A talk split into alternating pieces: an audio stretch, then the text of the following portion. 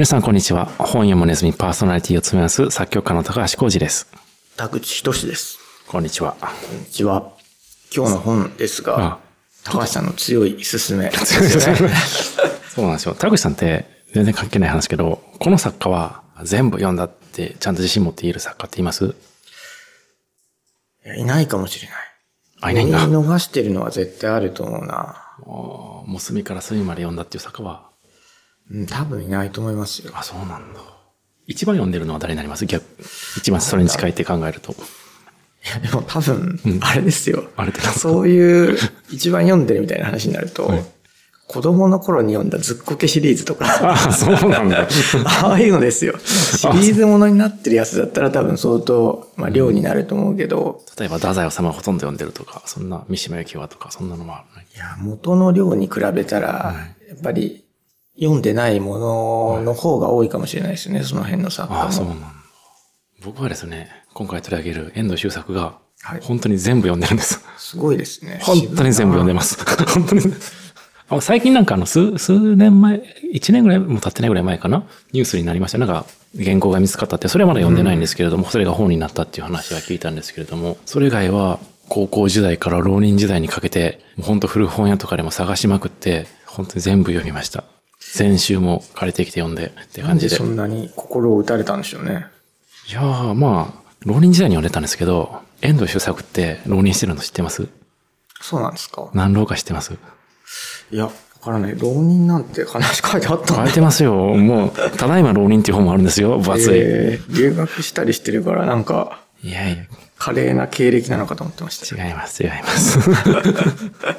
あのー、三浪してるんですよ。ああ、そうなんですね。そうなんですよ。で、浪人してないやつはもうダメだみたいなこと言ってるぐらいですよ。だから、その浪人時代に僕はもうだからもうハマって、なるほど。そうそう心の。そう、持っていかっちゃったんですよ。そうそう。いや、でも、ただいま浪人とかいう本もある、あって、それとかでもね、悲しい話なんですよね、でも。なるほど。まあ、そういうこともあってね、今日はね、えっ、と、遠藤周作さんの、海と毒薬という小説を取り上げようかなと思ってます。はい高橋さん、この作品は読まれたことあります？以前。これは初めてですね。あ初めてなんですか？作他に深い川ぐらいしか読んでないかもしれない。あ、じゃあ、本当のもう代表作を読んでるって感じ。沈黙は読んでないんですか？沈黙を読んでないんですよ。映画は見ました？映画も見てないんですよね。映画見てないですか？そんなにこう興味が湧く作家ではなかったんですよ。あまあ、そういう人もいますよね、もちろん。ただ、これ読んだらはい面白かったですね。あとなんか最近海外文学読んでたせいか、はい文体が素直でめちゃめちゃ読みやすそうですね。僕も久しぶりに、あの、遠藤周作ってすごい久しぶりに読んだんですよ。遠藤周作って当時は結構読みにくいと思ってたけど、あ、読みやすいと思って。スルスル読めて。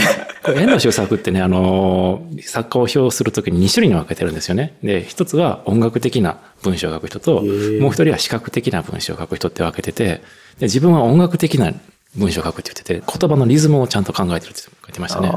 まあ確かに響きってありますよね。韻だったりとか。そうなんですよだからそれはかなりの長さとか。意識してるって書いてましたねなるほど。お母さんがね、バイオリニストなんですよ。あ、そうですよねうなん。ですよね、しかも、ね。当時の芸大で。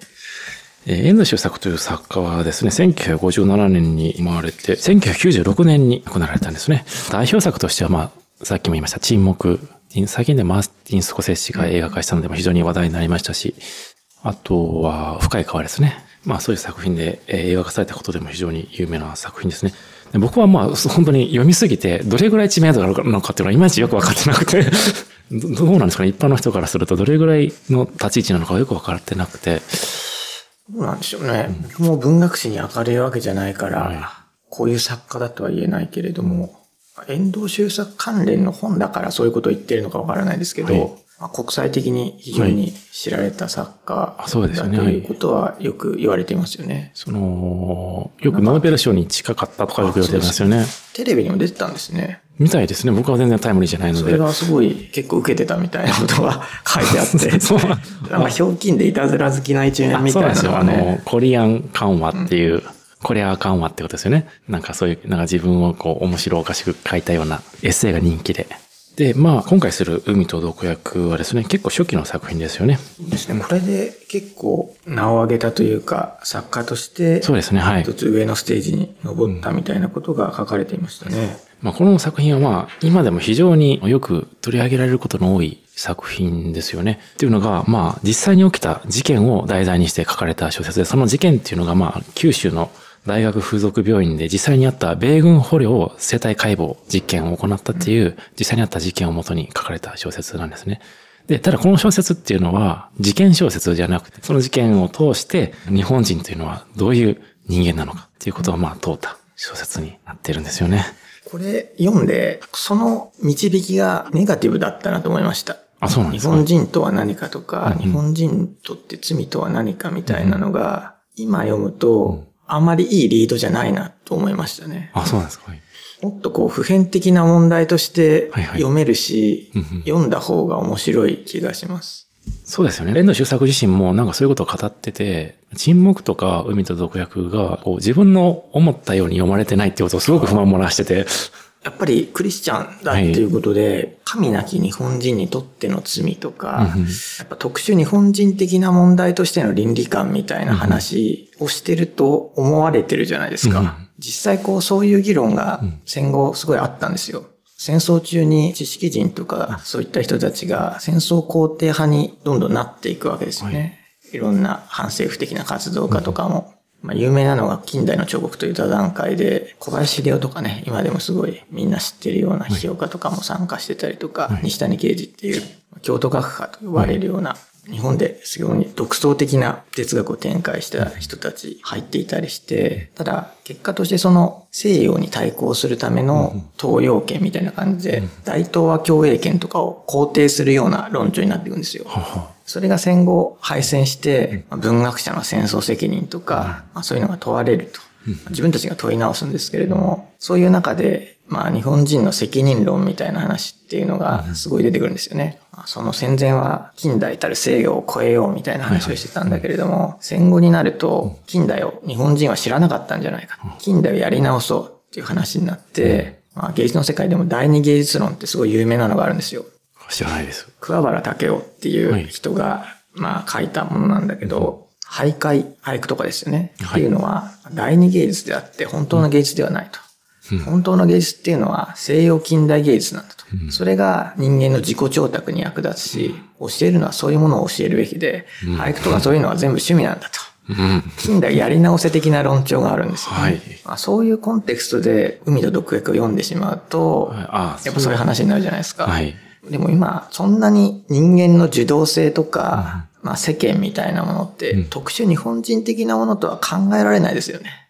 もうアメリカであっても、そのベトナム戦争の時に、こう世間からね、親が死断されることを恐れて、こう自分の意には反してるけど、戦争に行くことを決断する話とかあったりとかするし、まあそんなにそういう問題が日本人独自の問題じゃないっていうのも明らかになってると思うし、キリスト教に対するそういう幻想もないでしょ。う。キリスト教の信仰に基づいているから、普遍的な倫理意識みたいなのが育っていて、自立した個人として国家の運営にみんなで携わるんだみたいな、そんなわけねえだろうと。ただなんか、そういうリードで読んじゃうと、古い説教臭い小説みたいに聞こえちゃうけど、はいない方が明らかにこの小説の価値は今はわかりますよね、そうですね。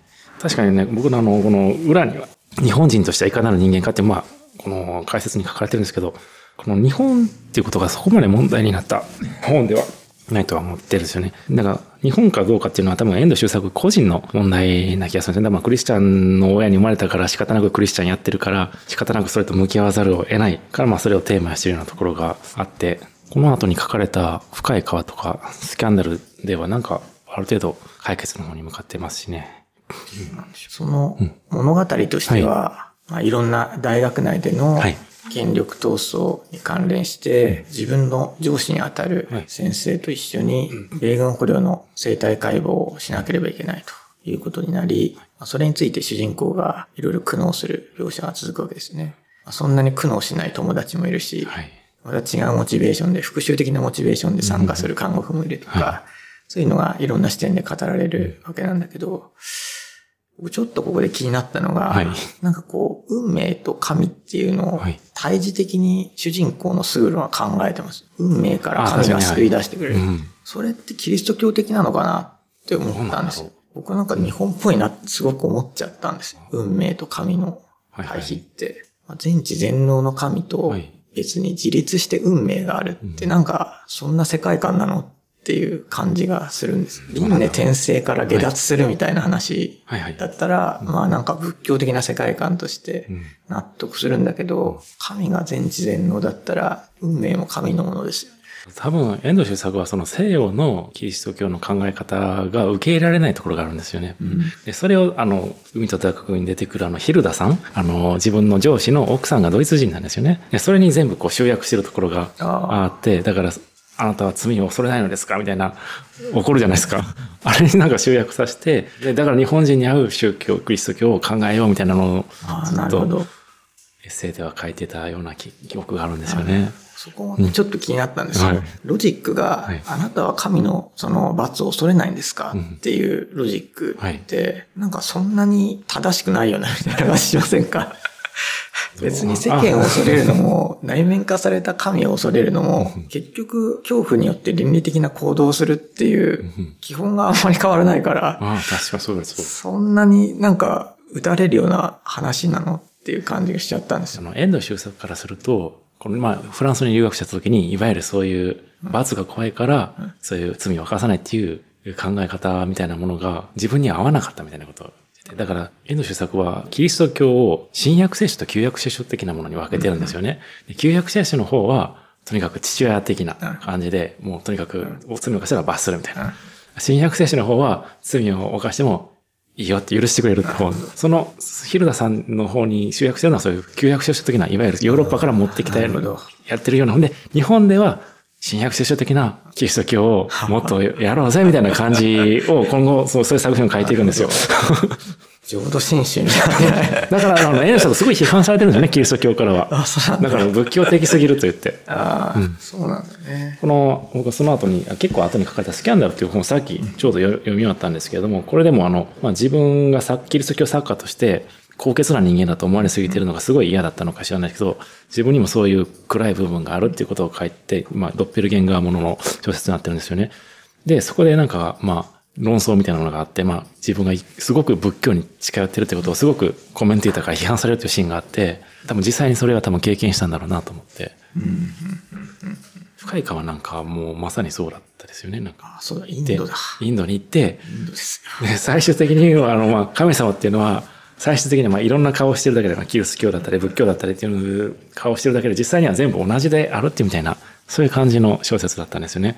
ウィキペディアとかには、まあそういう考え方自体が、こう、ヨーロッパの人から受け入れられなくて、ノーベル賞を逃したとか書かれてますけど、うん、まあ実際そういうわけではないと思うんですけどね。うん、なんか他に高橋さん的に遠藤周作だったらこれみたいなのはあります、はい、あでも海と毒薬がやっぱりなんか初期の作品でアイデアが集約されてる気がしますね。なんか沈黙とかは僕はあんまりそこまで来ないです。なんか。高橋さん的には一体何に惹かれてきたんですかね？浪人ですよと。浪人ですよ。別 に浪人じゃないでしょ。海と毒薬そのものには。全然。なんでしょう。あの、いや、だから僕は本を読むなきっかけになったのが遠藤周作っていうのが大きいですよね、そもそも。とりあえず、なんかそれ遠藤周作自身が言ってるんですよ、エッセイで。本の読み方っていうのを教えてやるみたいなのが書いてあって、いろんなものを乱読するのもいいけど、作家は一人決めて読まんとダメやと。いろんな人が、いろんなところで言いますよ。その、映画でも、はい、ある作家を全て見ろとかね、うん、言いますね。それを言われた通りやったんですよ。うん、だから遠藤周作はもちろんですけど、遠藤周作の交友関係、うん、吉行淳之介とか安岡翔太郎とか、あのあたりも僕全部読んでますし。すごいじゃん。そんなことしてっからラブに そう、いや、本当にそうなんですよ。本当に厳しいようだけど。本当そうでした。親だったらね、ぶん殴って燃やしてるよ、まあ、あの、本当におっしゃる通りで、あの、あの僕ね、あの、親から勉強しろって言われたことがね、人生で一度しかなくて、浪人4年目の時に言われたんです。すごいよ。いや、それまでずっと本とか読んでたりしてて、うん、静かなドンとか読んでましたよ。ジャン・クリストフとか、ああ、無常とかね。漆の人だね。そうなんですよ。本当。いや、考えるとさ、確かにやばいですよね、浪人生で。本当だよね。すごいな。まあ、そういう人がね、もしかしたらなんかこう、人にはないものを生み出すんじゃないかと。思っておくよ。いや、僕これ、あの、ね、田口さん、あの、この海と毒薬ですから、このタイトルの意味ってわかります？僕、本人もね、あんまり言及してないんですよね。あでこれ、海と毒薬でどうして海と毒薬なんだろう？あ。なんかいろんな説があるというのは、そうなんですよ。書かれてるんですけど。ましたけど、僕も確かによくわからなかったですね。海はまあ、麻酔薬は毒薬なのかな？でも毒薬ってわけでもないよね。で、僕、いろいろ思ったんですけど、遠藤周作自身が愛読してる小説って何か知ってます？なんだろう。いや、わからない。何ですか？フランソワ・モーリアックって知ってます？ああ、モリア。うんモーリアックのこの深い川。深い川じゃなくて、テレーズ・デスケールですね。出てきますね。遠藤周作関連の。このそうです必ず、もう遠藤周作も、何かと口を開けばこのテレーズ・デスケールなんですよ。読んだことないんですけど、どういう。これはね、あそうなんですか？の、本当に海と毒薬とちょっとよく似てて、まあ愛してもない旦那さんと結婚してしまった女性が、まあ旦那さんがまあ薬を飲まないといけないんですけども、それがまあ容量を間違うと、まあ死んでしまう薬なんですね。それをまあ最終的には毒殺しようと試みるっていう話なんですけど、本人はどうして殺そうと思ったのかよく分かってないままそういうことを起こしちゃうんですよね。罪なのか悪なのかっていう、なんかそういう罪と悪っていうのを分けてて、そういうことにまあ言及したような小説なんですよね。で、まあ、これが出てくるのは毒薬なんですよね。まあ、薬にもなるし、毒薬にもなる。だから、おそらくこの子から取ってるんじゃないのかなと思ってて。で、このテーマ自体も、海と毒薬となんかすごく結びつかない。理由がなくこれに参加してるじゃないですか。そこまではっきりとした海と毒薬も、流されるままに生態解剖をしてるようなところから、それでなん多分、遠藤周作は毒薬って入れてるんじゃないのかなと思って。なるほど。でその対象となるのが海なのかなと思って。うん。海もちょこちょこは出てくるんですけどね。そうなんですよ。そんなにこう、海の話ではないんで。そうなんです海の近くにあるのかなぐらいの感じで。映画だとなんかあの海の歩くシーンが結構名シーンとして言われてるんですよね。そうか。確かに。海のシーンありましたね。最後もそんな感じでしたなんか海辺かなんかに牢監獄があるみたいな感じでしたっけ？いや、映画の方ちょっと思い出せないけど、出だしがなんか暗い海がわーって流れるところで、そう、映画版の話もしたくて。映画版がね、あの、すごい非常に名作で映画版の方も、熊井圭監督で、遠路周作原作で、松村定蔵さんっていう作曲家が音楽をやってるんですよね。この3人の組み合わせって、あと2つあるんですよ。何ですか？えーっと、とか 深い川と、あとは、あの、遠藤周作の方、原作の方では私が捨てた女っていうタイトルなんですけども、映画版のタイトルは愛するってなってるんですよね。で、まあその3つが映画化されてて、僕もこの遠藤周作さんも大好きですし、もう全部読んでますし、熊井圭監督も大好きなんですよね。日本の黒い夏って知ってます？あ、わかります。あの、サリン事件の冤罪の話なんですね。僕、あれ、あの、その映画を、高校の時に、あの、道徳の時間に見せられたんですよ。で僕なんかすごい、もう、ものすごい泣きそうになって、感動して、けどみんなすごいふざけてるんですよね。だからすっごい泣くの我慢してたけど、で、さあ、あと一人です。あの、作曲家の松村定蔵さんです。僕もう本当に大好きで、浪人の時から。CD 全部持ってるんですけど、なぜか今家にないんですよ。誰かに貸してて。その3人が、いや、全然別々に本当に3人が一緒に仕事やってるって知らなくて、別々に好きだったんですよね。そしたら、全員が一緒に仕事やってるって、なんか運命みたいなものを感じません？で、それでが海と毒薬と、まあ愛すると深い川で、まあ愛するはね、そこまでちょっと僕はあんまり好きではないんですけど、深い川とこの海と毒薬に関してはすごいいい作品で、どう、どうですか？海と毒薬はなんかちょっとだけ見られたと言ってましたけど。そうですね。なんか、60年代ぐらいの映画に見えますよね。そうなんですよ。86年の映画なんですけど、白黒でね、わざと撮られてて。役者もなんか、顔出しがね、みんなこう、あ、昭和って感じですね。昭和の顔を集めましたよね。うん成田幹夫がね、ヤクザスターですから。出たっていう感じがして。いやーでも僕は、あの、若い頃の渡辺謙が見れてすごい良かったですね。ギラギラした顔しましたよね。あとは主演は奥田英二。奥田英二ですね。いいですよね。深い川もね、奥田英二さんが主人公やってて、奥田英二も確かにね、かっこいいですよね。映画監督としてもね、活躍さあ、れてるそうんですね。映画撮ってもいいんですよね。そうなんです。今、もう、娘さんの、あ、そうですよね。安野桜さんがすごい活躍されてますけど、そうなんです。いや、それで、この海と毒薬の出だしの曲、覚えてます？全然覚えてない。もうちゃんと見てくださいよ。海と毒薬、ほんと何回見たことかって感じなんですけど、あの、松村哲さんの、その海と毒薬のために作られた、あ作られた曲じゃなくて、もともとあるピアノコンチェルトの2番なんですよね。あれがかっこよくないですか？あの出だし。ね、正直、音が鳴っていた印象がないんですよ。でもなんかそのね、松村哲さんの曲ってね、いわゆるその音楽って感じじゃないんですよ。なんかこう、なんかね、岩みたいな感じですよ。ゴツゴツしてる。いやそうゴツゴツしてて、すごい風の中にいるみたいな感じの曲なんですよね。なるほど。まさに海辺を吹いてるわけですか。そうなんですよ。本当にそんな曲で、なんか、一歩間違えたらこれは SE なのかって思うような、効果音みたいなっていうような曲なんですよね。だからそれとこの海の最初のイメージがすごくぴったり合ってて、すごくいいんですよね。静かな映画でしたよね、全体的に。そうですね、静かな映画で。そんなにハマったか。僕はそんなにピンとこなかったですね。でも、正直。あ映画も本ですか？監獄のシーンとかもね、はい、なんなんだろ、これは、みたいな。えー、偽大島渚みたいだな、みたいな。失礼な。あの、忍川見ました？忍川。見てないです。忍川もいいですよ。いいです忍川僕はあの、三浦哲夫さんの原作も好きですし、うん、音楽も松村哲夫さんなんですよ。あ僕、忍川すごい好きで、小説の方も。あの、有名な、あの、セリフがあって、あの、新婚夫婦が初めて初夜を迎えるときに、あの、旦那さんが奥さんに向かって、雪国の人はね、寝るときはね、何にも着ないんだよって。そっちの方が暖かいからねって言うんだよね。ですね。で、そのシーンが、まあ、すごいなほ、ほんまかい描かれてますよね、原作の方は。なんですけど、その時の音楽はね、松野哲夫がね、もうザ・現代みたいな曲、なんかこう、邦楽器をバチンバチンみたいな曲なんですよね。ここでこの音楽なんだと思ってまあもちろんその子供が生まれるってことに対してあの忍川っていうのはその三浦哲夫自身の小説ですけどあのすごく抵抗感があるんですね自分の家族は自殺したりとかアルビノみたいな形で生まれるから子孫が生まれることにすごい抵抗があるからそういう宿命を負ったような子供が欲しくないっていうようなことでそういう音楽をしてるんだと思うんですけど音楽もいいんですよだから、まあ、その組み合わせはすごいんですよ。そのあたりが、はい高橋さんの何歳ぐらいの頃の曲ですか？二十歳か二十歳になる前ぐらいですね。そっか。どこで見たんですか？自分の家でパソコンで見てましたね。あの、DVD プレイヤーできる、家なくてパソコンでしか見えなかったんですよ、DVD が。浪人の夏みたいな。そう、浪人の時見てました。だから、浪人の時そんな、その時代の邦画と、その時代の第三の新人あたりの作家をたくさん読んでたんですよ。高橋さんいろいろ読んでる見たりしてるもんね。なんか驚くことあるよ。異常に詳しいですよ、そのあたりだけ。古本屋とかでも謎の文庫本見つけるのうまいし、ね。もう古本屋マスターです今最近はちょっと変わってあんまり行ってないんでわかんないですけど。なんか高くなったりするんでしょ、高橋さんが 見つけ出した文庫本そうですよ。だから、あの、珍しい本はね、すぐ見つけれますね。やっぱり絶版になった本とかは変な特技がつきましたよ。変な修作をね、本当集めている間に。高橋さん的には、この小説で、このあたりが一番気になったみたいなところなんかありますか？あんまり答えが出てないところがありますよね。でもこの作品に関して言うと、遠藤周作は罪と悪をなんか分けてるんですよね。多分それは多くの作家にとって多分そうだと思うんですけど、で、なんか作家って悪を書くことにすごく憧れてません？なるほど。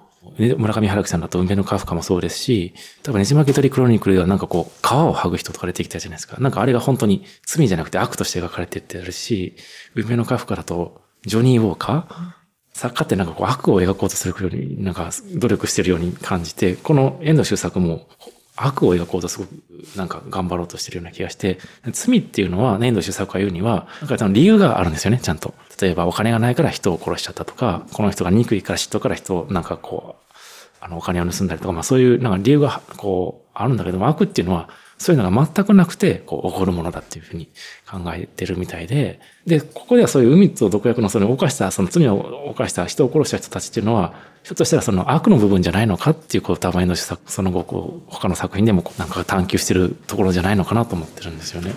悪ですか？悪なんですよ。なるほど。で、その遠藤周作は、その、茶道をすごい研究してるんですよね、実は。で、茶道を、悪を扱った文学者として評価してるみたいで、どう、どうなんでしょう？悪ってと罪の違いって。もうなんでしょうね。僕はね、あの、お笑いでよく思うのが、あの、まあ、キリスト教の考え方で言うと、キリスト教だと罪を犯すなって言ってるじゃないですか。それって、お笑いで言う、押すなよと一緒だと思うんですよね。ああ、で、お前がでもそういうふうに人間をそう作った、神が作ったわけじゃない。で、お笑いも押すなよっていうのはまあ不利なわけで、罪を犯せよみたいな感じで、感じで、で、人間はそれだから罪をなんか犯すんだってみたいな。だから、この海と毒薬の場合は最終的にはまあそれが許されるっていうことにしたいんだと思うんですけれども、新約聖書の考えにのっとって。悪は許されるんですかね。だから悪が、だから、その、この後ね、さっき読んだスキャンダルっていうものでは悪を描いてること頑張ってるんですよね。正直うまくいってるとは思わないですけど、悪にも救いがあるっていう形になってましたね。うん、自分の中の悪の部分と良い部分がいるんですけれども、悪の部分が最終的に光のある方に、なんかこう、姿を見え、なんか、消しちゃうんですよね。だから、なんかそういうとこにも救いがあるっていうふうに考えてるんだと、遠藤周作は思ってると思っています。例えばですけど、あの、太陽の季節とか、村上龍の透明に近いブルーとかもなんか、そういうものになんか近いかなと僕は呼んじゃうんですよね。なんかこう、人間の考えれるような悪いことを全部ややっちゃうみたいな。それでこそ人間なんだよって。まあ押すなよって言われたから押したんだよみたいな感じのそういう文学に僕は感じるんですよね。ああいうこんな本。悪って何なんでしょうね。多分、村上春樹の悪みたいなのって、反動的なものだと思うんですよね。もう善悪みたいな対立が立ち行かなくなったところで、純粋な悪と善を構想してみようみたいな話じゃないですか。村上龍とか、いろいろこう逸脱行為をする人物って、制度に対する反抗として肯定されてると思いますよね。村上龍の方がずっと60年代の続きを生きてるんだなっていう感じがしますね。うん、村上春樹は一体、まあ、やっぱりスティーブン・キングとかなのかな。ああ、はいはい。スティーブン・キングも本当にびっくりするぐらい分かりやすい善と悪の対比を持ち込みますよね。うん、そうですね。ホラーのストーリーの中に。はい、遠藤周作の悪は何なんでしょうね。この人物の悪は何だったんでしょうね。なんか、この戦争犯罪のこういう悪で有名ななんか本ありましたよね。あの、アウシュビッツの愛を読む人々でしたっけ捕虜というかそのユダヤ人たちを閉じ込めて火をつけたっていうことで裁かれるんですけど、その戦後に。ですけど、その本人は別にその罪の意識というかもうやらなくちゃいけないからやっただけだって言うんですけど、みたいなそういう話で、なんかそれに近いなと思って。で、実際にやったこと自体は。もう戦争というそういう極限状況になったら、まあ、罪とか悪とかっていうことを言ってられないような状況になったら、なんかそそういう理由で殺人を犯すわけじゃないのかな。どうですか？じゃあ、結局悪なんですか？わかんないんですよ。だから永遠にみんな考えてるんですよ。その、その人物は。でもこれ、遠藤国役は続編があるんですよ。悲しみの歌っていう小説で、多分それで、あの、一郎、多分遠藤出作的には結結論を出してると思うんですけれども、ちょっとまあ、あの中間小説的に読みやすいエンターテイメント小説になってるんですけど、最終的にはこれに参加したスグロは自殺しちゃうんですよね。なんだけれども、犬がずっと見てるんですよ、それを。で、犬っていうのは遠藤周作の中では神的な存在なんですよね。こう、すごい、あの、従順で、眼差しでずっと見てるっていうのが出てきてるので、多分それは悪でも罪でもそういうふうに人間が犯したものは最終的には許されるっていう考え方で、悪か罪かって言われるともうよくわかんないですけど でも遠藤周作この後の作品で悪を本当に描こうとすごい頑張ってるんですけど、うん、正直どの作品でも成功してるとは言える、ないし、成功してるとは評価されてないんですよね。だから、悪が僕は何かは遠藤周作からわからないですし、でもいろんな作家がそれを頑張ってるような気はするんですよね。普遍的なものとして悪を書くって、ジャンル小説とかじゃないと難しいですよね。SF だったりとか、ホラーだったりとか、悪の基準も罪の基準と同じように動きうるじゃないですか。